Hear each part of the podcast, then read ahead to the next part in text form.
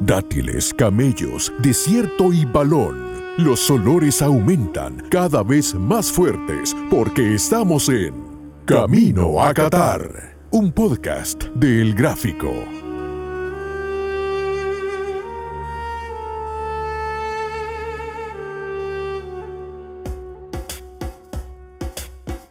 Muy buenas, qué gusto que estén con nosotros de nuevo en Camino a Qatar.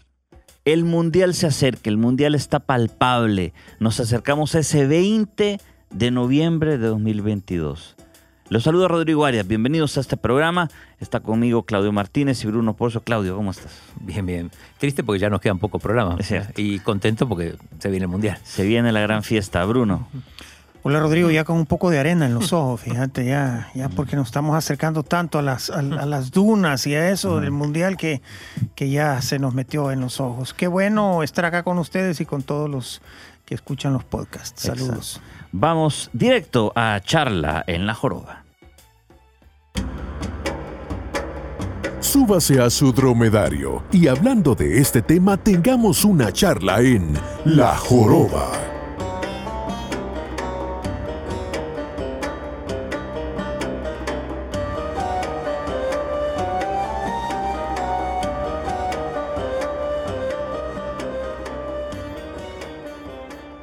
Seguimos en camino a Qatar. Charla en la joroba. Yo recuerdo de que ahí por los 70, 60, 70, eh, ya se había definido el polo de poderes en el mundo del fútbol. Ya se sabía de que Sudamérica y Europa era la gran competencia. Selecciones europeas como Alemania, como Italia, Inglaterra, eh, Francia asomaba por ahí, todavía no había ganado mundiales. Y en Sudamérica, Uruguay, Brasil, Argentina estaban muy claros. Incluso se hicieron varios, a veces se hacían partidos de, de estrellas del resto del mundo, Europa contra América. Eh, y había una, una fantasía de qué pasaría si jugaran los mejores de Europa contra los mejores de, de Sudamérica. Eh, el fútbol ahora está más globalizado y hay estrellas africanas. Mo Salah, un grandísimo jugador de superélite. Eh, Son, el coreano. Sí, pero sin embargo, yo creo que la gran cantidad y las selecciones campeonas no dejan de, de llegar de Sudamérica y Europa. Eh, quería plantear ahora, si hiciéramos un ranking de futbolistas, ¿dónde creen que hay, está ahorita la mayor cantidad de cracks top? ¿Sudamérica Europa? Eh, a ver, yo creo que levemente está Europa un escalón arriba, sobre todo porque me parece que los dos mejores jugadores del mundo en este momento, que son Mbappé y Haaland, por lo menos a mi criterio, son europeos. Sí. Y están jóvenes. Y además Y- están jóvenes, sí. No- Tienen para 10 años. Sudamérica, por supuesto, siempre, siempre tiene jugadores. eh, eh, podemos hablar de Vinicius, de, de Rodrigo, bueno, incluso los, los ya veteranos como, como, como Messi, eh, Casemiro de Brasil, digo, en su posición. Eh, los porteros brasileños son muy buenos también. Fede Valverde, por Fede ejemplo. Valverde, claro, en un momento extraordinario. Eh, pero Europa me parece que está un, un escalón más arriba, sobre todo por, por- por estos dos jugadores. Después también tiene otros jugadores, quizá en, en un segundo nivel, pero también este, grandísimos jugadores. Eh, Bruno, si, si jugaran ahorita los mejores, la élite de, de Europa contra Sudamérica, ¿quién gana? difícil, difícil poder responderte a eso. ¿Quién gana? Pero bueno, te, pregunto de otra forma. ¿Te animás a decir quiénes son los cinco cracks europeos y los cinco cracks americanos? Bueno, en América, Messi, Neymar. eh, por ahí puedo poner a, a Vinicius, aunque yo no sé si lo consideraría un crack. Eh, Casemiro, porque necesitas un poco de Equilibrio. de, de equilibrio, un poco de, de pierna fuerte. eh, y de ahí, no sé, Valverde. Ah, pondría. Es que Valverde a mí no me convence porque me parece que está teniendo un buen momento, pero no sé si, si Sí, le va va a durar. sí. Si le va a durar. eh, no sé, tal vez podría. A mí me parece siempre un goleador extraordinario, Cavani, Ujú. por ejemplo. Pero de Europa tenés muchas más, muchos más eh, haces en el naipe.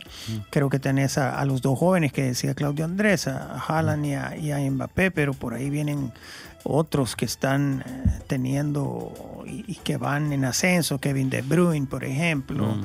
Eh, puedes poner a, no sé, a Federico Chiesa, Aunque no vaya al Mundial, pero es un jugador que, que podría estar fácilmente ya recuperado dentro de un 11 o dentro de, cinco jugadores jóvenes importantes de proyección. Así que, que mm, yo pienso que Europa, Europa sí tiene más, más opciones que, que América. Por ejemplo, no le veo defensas centrales a América en estos momentos que tú digas eh, con- confiables. Sí. No, Otamendi no. Marquinhos. Marquinhos, eh, ojo con Lisandro Martínez, el, Sí. el- el nuevo refuerzo del, del Manchester United que, que lleva, el técnico holandés lo lleva del Ajax al, al United, está andando muy bien. De hecho, muchos creen que debiera ser titular con Romero en lugar de Otamendi. Ya, Romero, Romero es un muy buen defensa. ujú. Este, este que tú mencionas es el pequeño. ¿no? Bajito, el sí, que- bajito, sí. Vamos a ver. Luis Díaz me ocurre a mí de Sudamérica. Me parece que otro jugador que Sí. es cierto, quizás necesita una temporada entera brillando. colombiano. Sí, no para el top 5, pero sí lo meto en el top sí, 10. sí, claro. Sí, lo llevas en los 11. Darwin O sea, Núñez. Darwin Núñez, el uruguayo. Sí. Pero, pero bueno, yo creo que po- por ahí sigue siendo Europa y Sudamérica el, el, el foco de las virtudes. Ah, Lo, lo de Europa sí, a mí, a mí sí me parece que ha cambiado un poco el polo, porque hace, vamos a ver, si nos fijamos en los 90, por ejemplo, había balones de oro italianos como Baggio, alemanes como Sammer, eh, y, pero desde que quizás se globalizó todo, la mayoría o son o brasileños, ahorita Cristiano Ronaldo, eh, Messi, eh, croata Modric, Benzema, pero por ahí siento que, digamos, alemanes o, o ingleses o italianos, que son los campeones del mundo de, de antaño, les ha faltado, ¿no? Sí, les falta mucho. Ahora, también hay que tomar en cuenta que todas esas, esas entregas de premios tienen sus, sus, su tela que cortar, como se dice, ¿no? Porque mm, la parte mediática, la parte de las redes sociales, eh, la parte de tener todo ante, ante la vista de todo, es, es- volvió esto eh, en un negocio demasiado lucrativo para, para explotar y, y para entronizar a jugadores. El caso de Messi Cristiano Ronaldo, eh, se le sacó raja a eso definitivamente, porque hubo un par de jugadores que posiblemente pudieron haber ganado eh, el balón de oro en, en un momento. Me recuerdo eh, Wesley Snyder después del Mundial 2010. de- del 2010. Me recuerdo Frank Ribéry, que 2013. también debió haberlo ganado. Pero no, porque la FIFA tenía que ver con France Football y ellos metían mano y ellos organizaban este tipo de cosas. Pero, pero también hay que decirlo, en Italia no ha surgido un talento como, como bueno, Cannavaro fue el último balón de oro, pero, pero un talento como Baggio no, no lo hemos visto. Eh, Inglaterra mucho menos. Eh, Francia, bueno, acaba de, de- de- de- entregarnos a, a, a Benzema, y- pero, pero sí, yo creo que, que, que poco a poco se va a ir, se va a ir otra vez democratizando el fútbol. Ujú. Estamos esperando la retirada de estos dos y cuando ya se retiren estos dos, el fútbol va a quedar, creo yo, más democrático y va a volver a, a entregarnos jugadores que puedan tener oportunidades de aparecer, incluso un noruego eh, viene fuerte y, y- y quién se iba a imaginar que iba a aparecer un futbolista de esas categorías de Noruega, pero ahí va.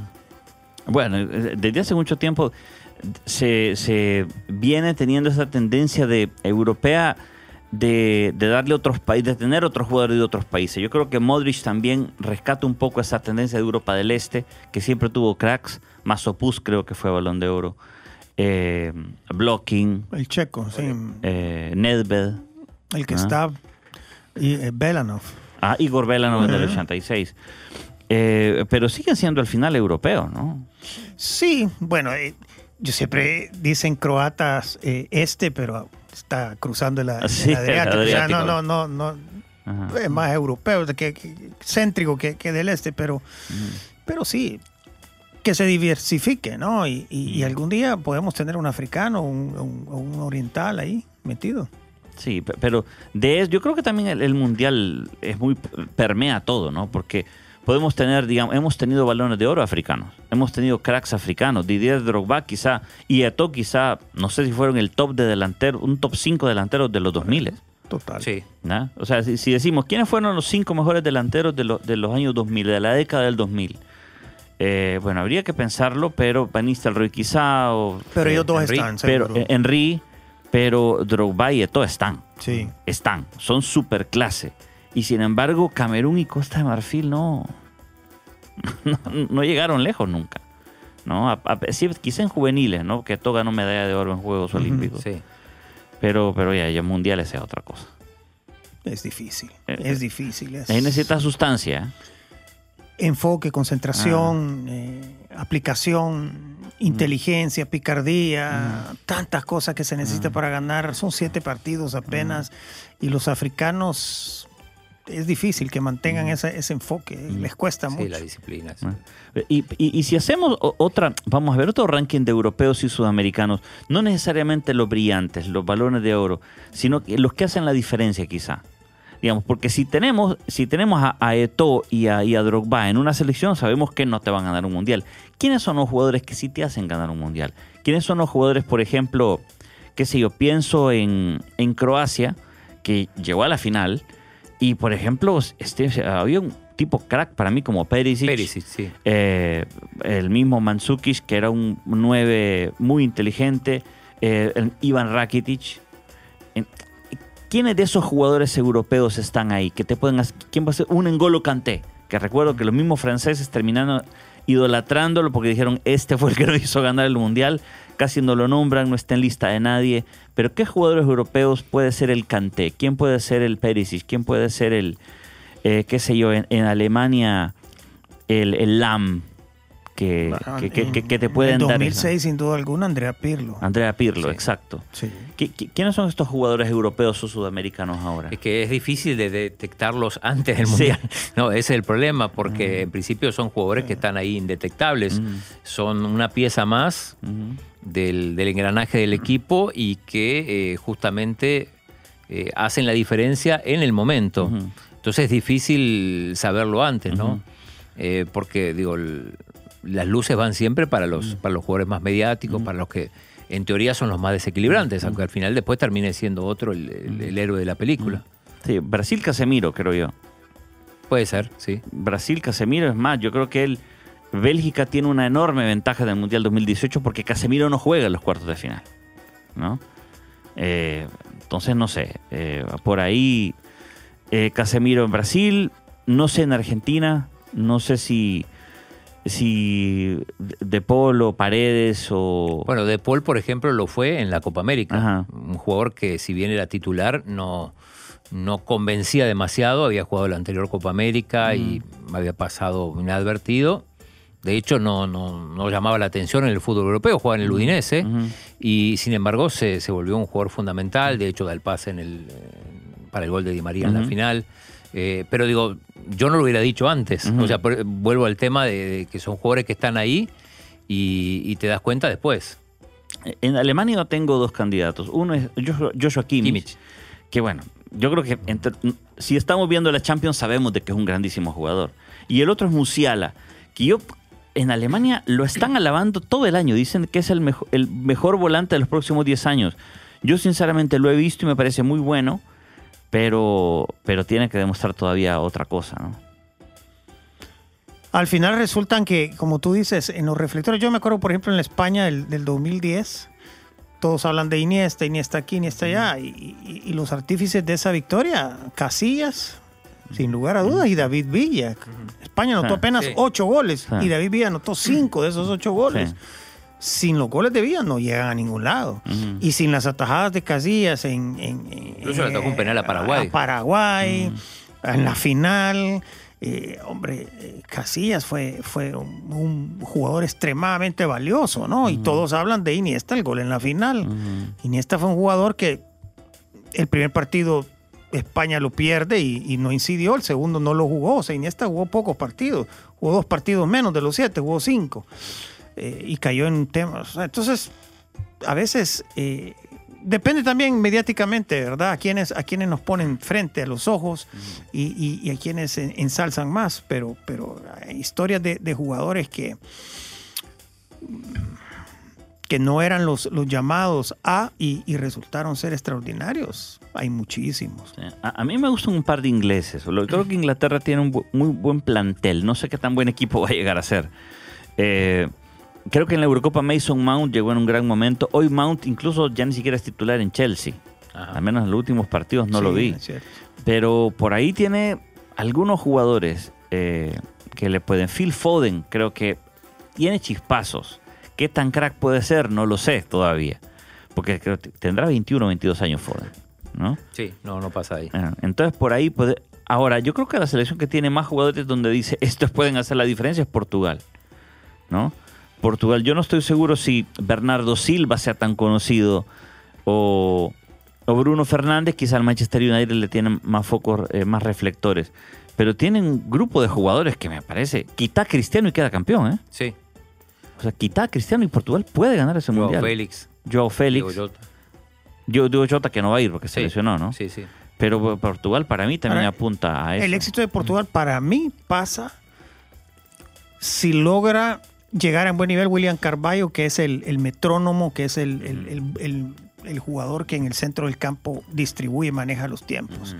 Si no llega bien él, así como fue para mí el jugador clave en aquella Eurocopa que ganaron en Francia y que se habla más de Cristiano Ronaldo, el gol de Eder y todo eso, la- las atajadas de, de Rui Patricio pero el verdadero fulcro del, del medio campo era William Carballo. Si llega bien William Carballo, creo que va a hacer jugar bien a muchísimos jugadores que en este momento me parece que Portugal es, es desordenada, me parece que tiene muchos nombres, poco orden y, y que de repente pierden como ese partido contra España, ¿no? Que, que- que en, la, en la Nations League que llegaron, at- atacaron, encontraron frustración, bajo de ritmo, o sea, todo eso. Bueno, Entonces, el, partido que pierden con Serbia también sobre el final que los, los manda a la repesca. Exacto. 2 a 1. Y fue en Portugal, ¿eh? En Portugal, sí, sí. en el último minuto. sí, tuvieron pero que- también eh, le quitaron el gane en Serbia con el gol de Ronaldo que se metió Mm, me- medio mm, metro en la mm, portería y no, no había VAR y- o no, Goal Line Technology. y- A- a- hablando de España, hay- hay un jugador que a mí, a mí me parece que apunta a figura. Yo lo veo en City, me parece un jugadorazo, pero no siempre es titular, es Rodri. Un volante, un volante de Un contención. equilibrador, ¿no? Un equilibrador, un metrónomo, alguien Sí, que, que- sí, sí. que maneje el equilibrio. Eh, lo ven a él, que yo no Busquets lo he visto jugar muy mal últimamente en el Barça. Ven a Rodri, ven un español ahí en medio que haga diferencia. Quizá otra característica de, de Busquets, este, pero, pero fundamental en el City. En, en España, como decís, no, no juega siempre, también hay más rotaciones. Eh, en la fecha FIFA, si juega un partido no juega el otro, pero, pero en el City es un jugador clave.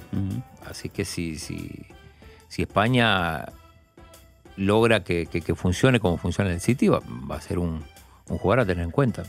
Sí, me da la impresión que, vamos a ver, que el, de, los, de los equipos de élite, digamos el Real Madrid, eh, que tiene a Casemiro, ya no- ahorita lo perdió, me estoy refiriendo al campeón de Europa, el que ganó la Champions. El City tiene a, tiene a Rodri, eh, De Bruyne, pero De Bruyne sí es muy de cartel. De Bruyne sí te Sí. puede cambiar un partido. Él está en el, en el afiche del Mundial. Sí. sí. Sí. ¿Bélgica tiene un- alguien así?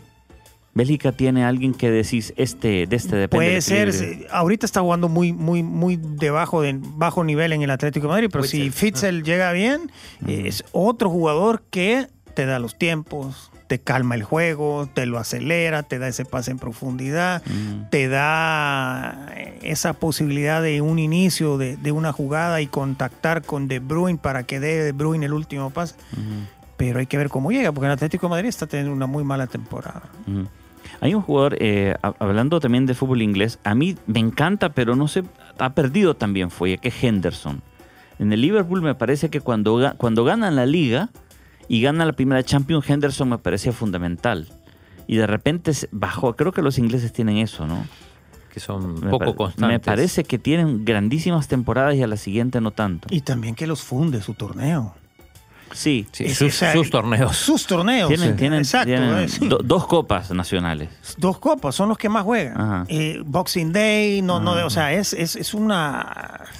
Entonces llegan a veces, Inglaterra llega a estos torneos continentales y todo, fundidos. De repente hacen algo bueno, pero, pero se pierden. Llegaron al Euro- final a la Eurocopa en casa y la pierden. Eh, entonces, ese es el problema de Inglaterra, creo yo, ¿no? Y además el ritmo con el que juegan, ¿verdad? Afecta mucho lo físico, el rendimiento.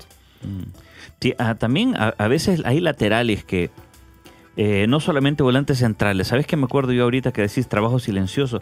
Recuerdo que antes del 2006, por ejemplo, hablaban, en Italia hablaban mucho de Camoranesi.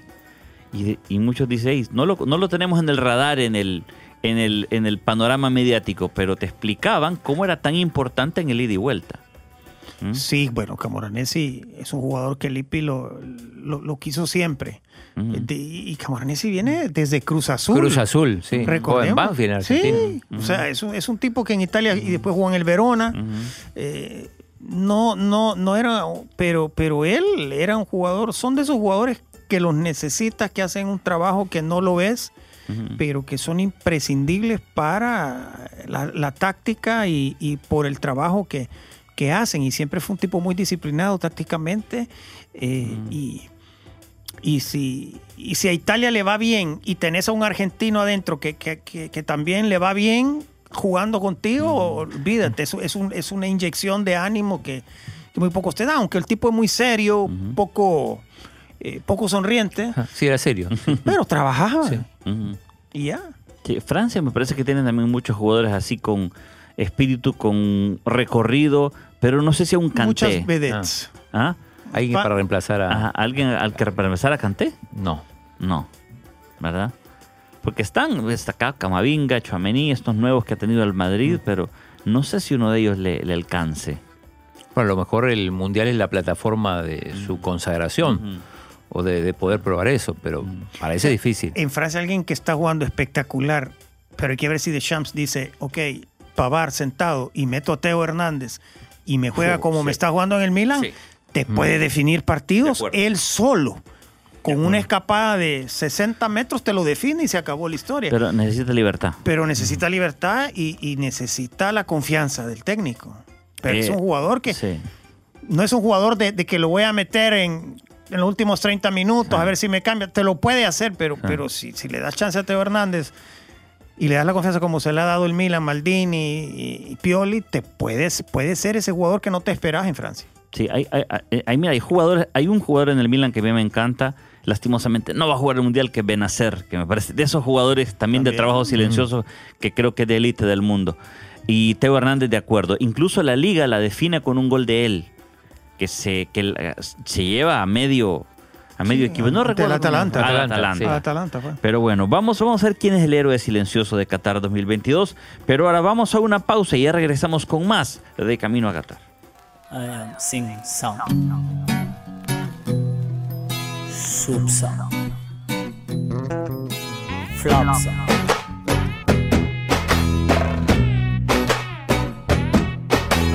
வாது கொலவெறி கொலவெறி கொலவெறிடி வாது கொலவெறி கொலவெறி கொலவெறிடி rhythm correct உனது கொலவெறி கொலவெறி கொலவெறி டி மெயின்டைன் ப்ளீஸ் உனது கொலவெறி அடி. டிஸ்டன்ஸ் இல்லாம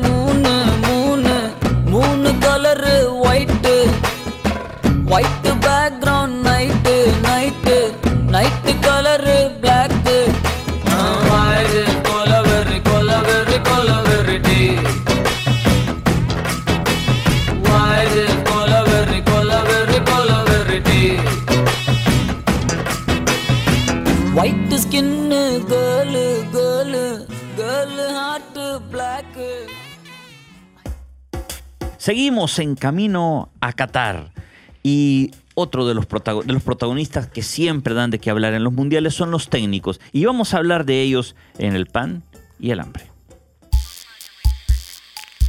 Uno es tan bueno como el pan, el otro más malo que el hambre.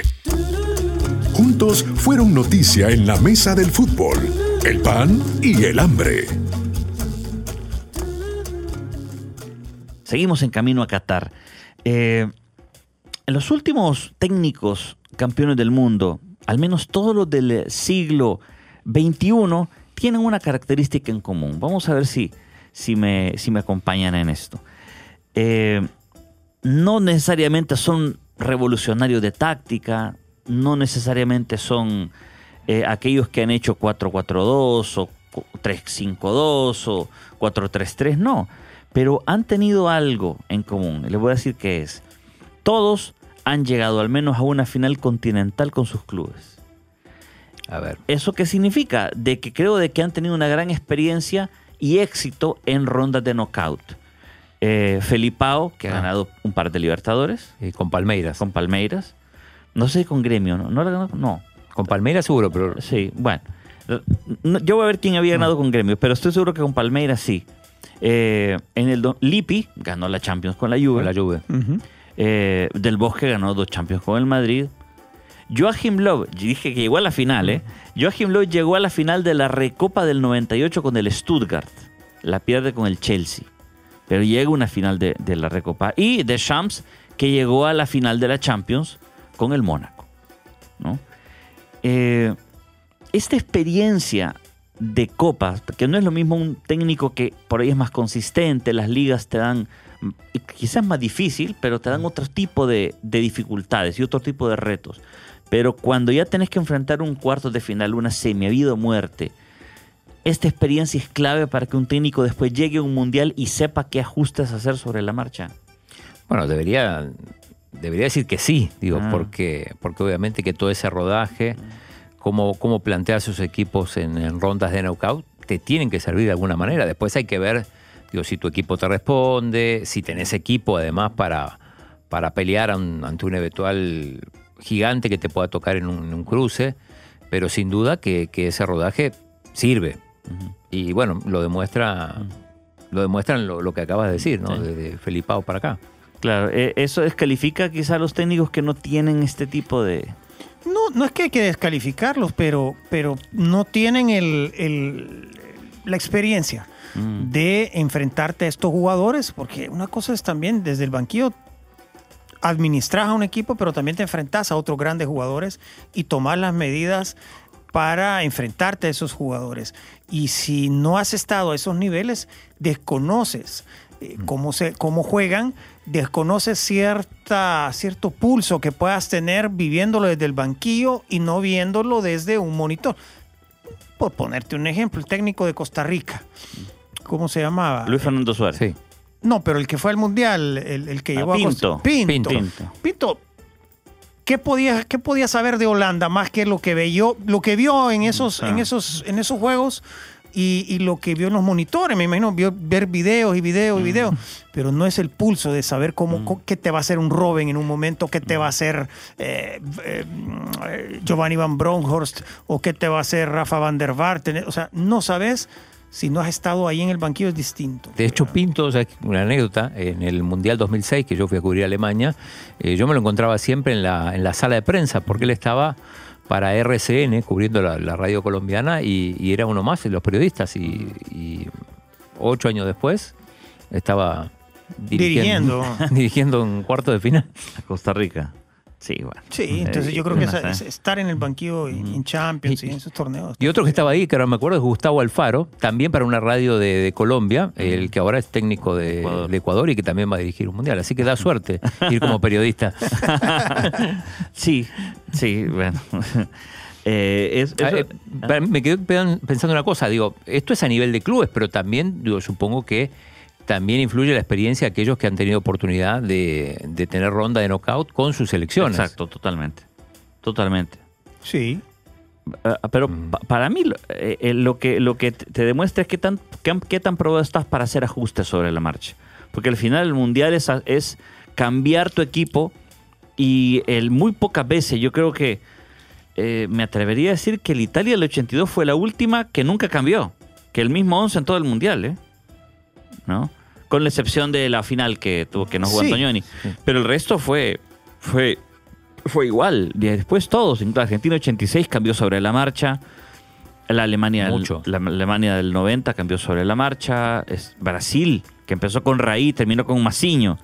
Eh, Francia, también que empezó con Dugarry, eh, Brasil 2002, eh, Italia, Italia sí no sé qué tanto cambió. Quizá empezó con Sacardo, quizá. Cristian Sacardo. Ujú, empezó, no sé En si el empezó con- 2006. Ajá. Sí.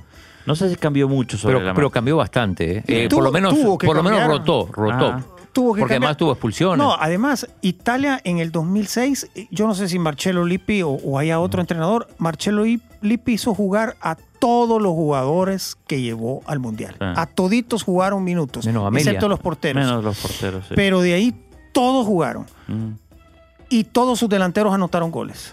Sí, Inzaghi.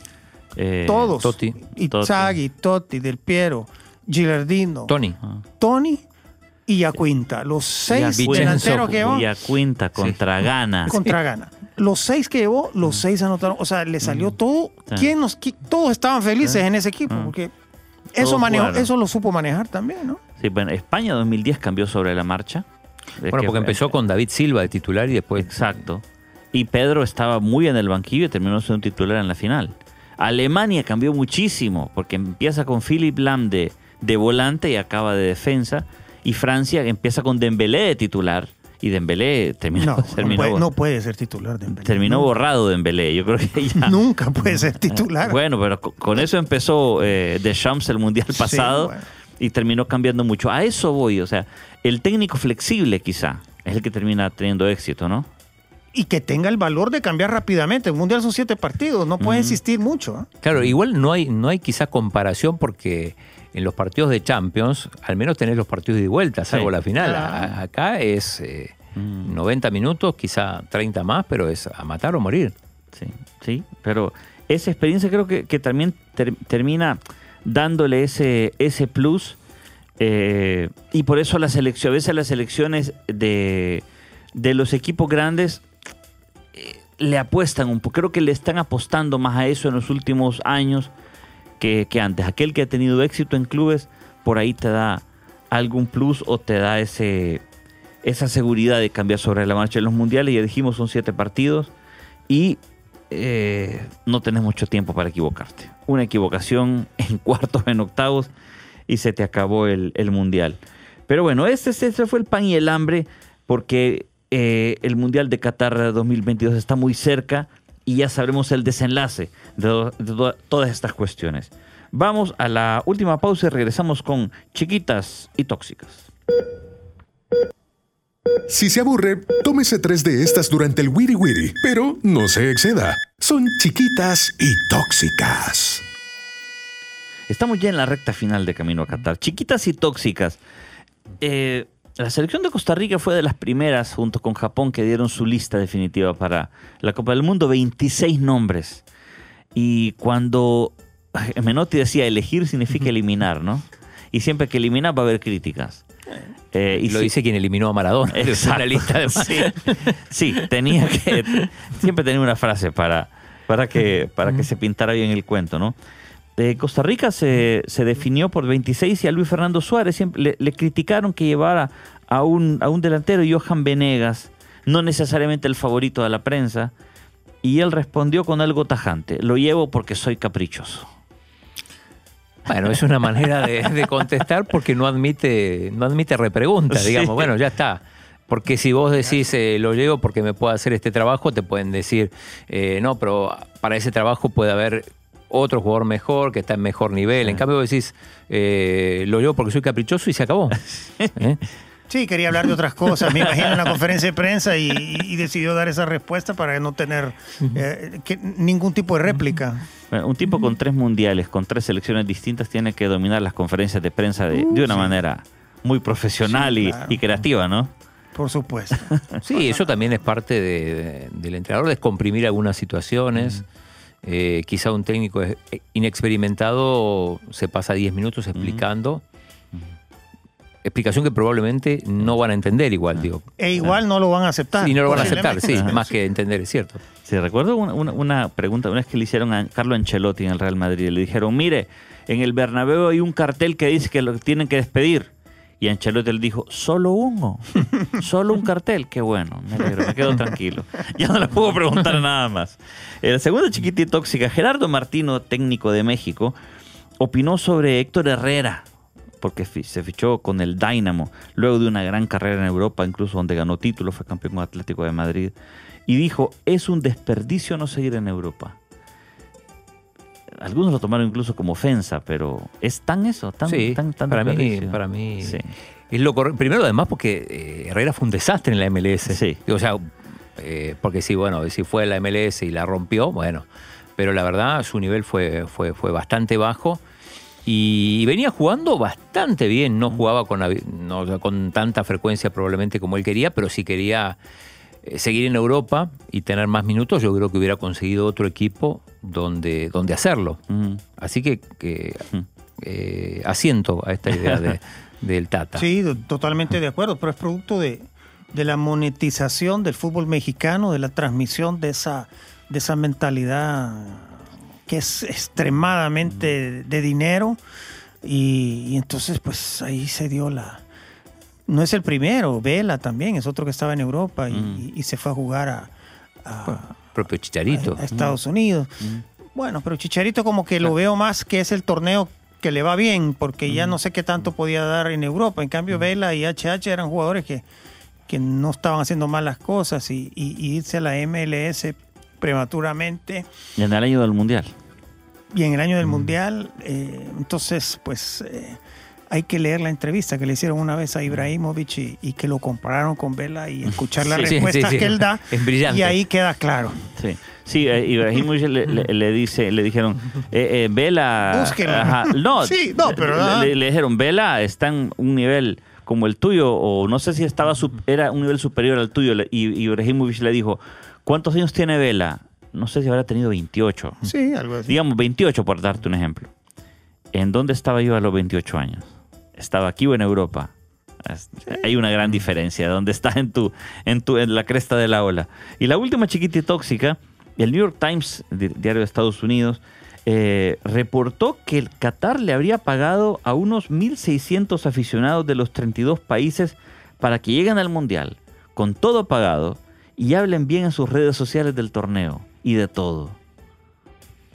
Está bien, es parte, Son es parte, ¿eh? influencers. parte del o- show. Sí. Una estrategia de marketing, pero digo, no sé si son, son gente, digo, con, con muchos seguidores. O, o- o- o- o- no, no creo, han de ser Influencers. y cosas así. Sí, bueno, sus redes sociales, ¿no? Puede ser. Si lo Me parece una buena, una buena, una buena estrategia. Para equiparar las cosas malas que se van a decir. Bueno, eso también es parte de la, de la, de la campaña, que, bueno, no sé qué tan tóxica era esa, pero al final es publicidad. Es publicidad para Qatar y para el Mundial, que ha tenido muchas críticas, ha tenido muchas eh, nubes, pero se van despejando porque dentro de poco se va a jugar fútbol y todas las palabras quedan, eh, salen sobrando. ¿no? Pero bueno, esa, esas fueron las chiquitas y tóxicas de ahora. Nos acercamos cada vez más al Mundial, nos acercamos cada vez más a que ruede el balón y que los pronósticos queden para el olvido y la realidad no golpee. Esa fue Camilo Catar ahora. Eh, Bruno, un gustazo de haber estado con Gracias, nosotros. para mí también siempre es un gusto estar acá con ustedes. Claudio, Gracias, Bruno. Gracias, Rodrigo. Hasta la próxima. nos vemos en el próximo Camino a Qatar.